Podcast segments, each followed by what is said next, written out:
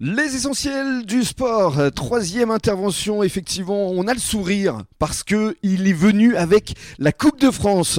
Mathieu Thomasy, bonjour. Bonjour Rémi. Alors ravi euh, de te retrouver parce que euh, effectivement, il y avait un vrai challenge. Vous étiez les favoris, on en parlait la semaine dernière avec Dorian et vous l'avez ramené cette Coupe de France. Alors oui, on était les favoris, mais on savait que d'autres équipes avec notamment de gros clubs comme Metz, Reims ou Aix-les-Bains par exemple avaient euh, mis euh, leur remplaçant lors de la qualification pour la Coupe de France. Donc C'était pour ruser ça bah, Sûrement, pour faire euh, reposer leurs titulaires, comme c'est le début de saison, pour pas avoir trop de blessures ou de bobos.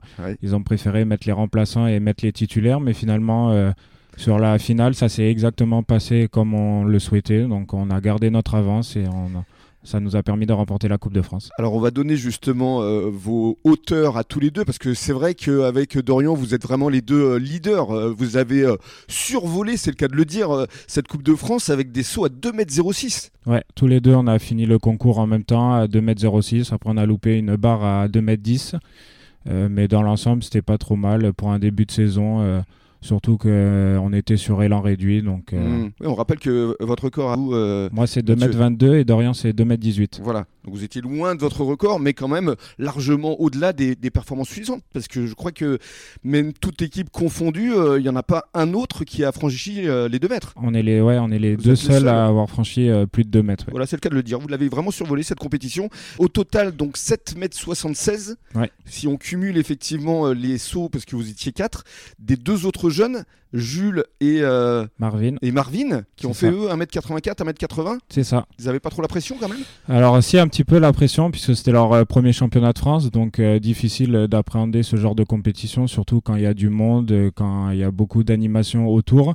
Mais ils ont réussi à pas faire le zéro qui nous aurait éliminé, donc ils ont assuré le coup et ils ont très bien fait leur performance. C'était effectivement la grosse crainte de Dorian qui nous confiait la semaine dernière, parce que zéro, effectivement, c'est s'il n'arrive pas à franchir la première barre. C'est ça, c'est ça. Mm. Si euh, ils ont trois échecs dès la première barre, bah, ils marquent zéro point et, et, là, ça aurait été impossible de euh, rattraper les, autres, euh, les autres équipes. Donc là, la première barre était certainement plus basse. ouais, eux, ils ont commencé à 1m70 à peu près. Mm. Et Dorian et moi, on a commencé à 1m92 et 1m96. Alors, qu'est-ce que vous avez ressenti justement lorsqu'on vous a dit que vous étiez les vainqueur de cette Coupe de France? Bah Alors d'abord c'est une grosse fierté parce que à part à titre individuel pour une fois c'est euh, en équipe. Donc ça montre euh, le travail qu'on fait au niveau du club et surtout euh, du coach Julien Lacolle mm. qui depuis des années nous suit et nous prépare pour ce genre de compétition. C'était la première fois qu'on faisait la Coupe de France parce que c'était la première fois qu'on avait 4 voire 5 sauteurs puisqu'il y avait Luca Porcher qui était remplaçant. Mm. C'est ça.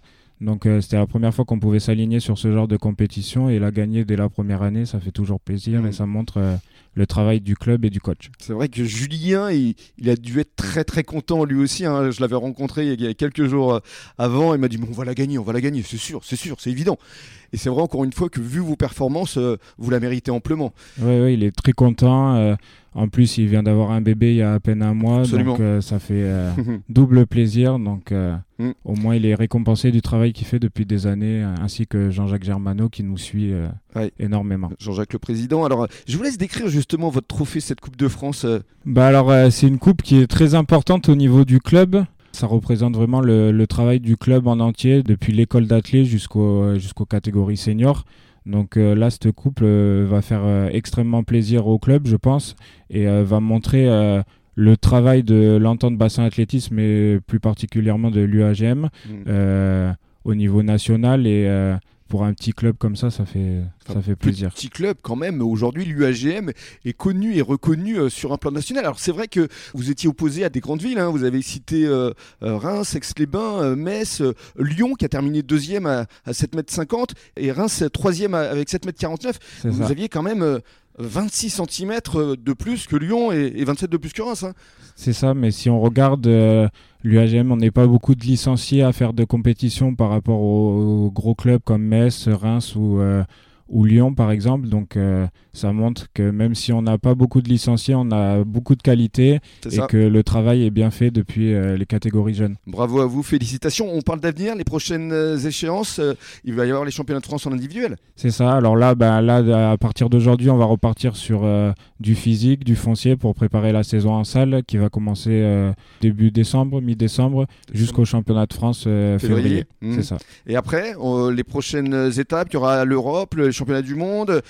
On rappelle l'objectif, les JO quand même, 2024. Hein. c'est ça. Alors euh, oui, euh, il me semble que euh, cet été, il y aura les, encore des championnats d'Europe, il me semble.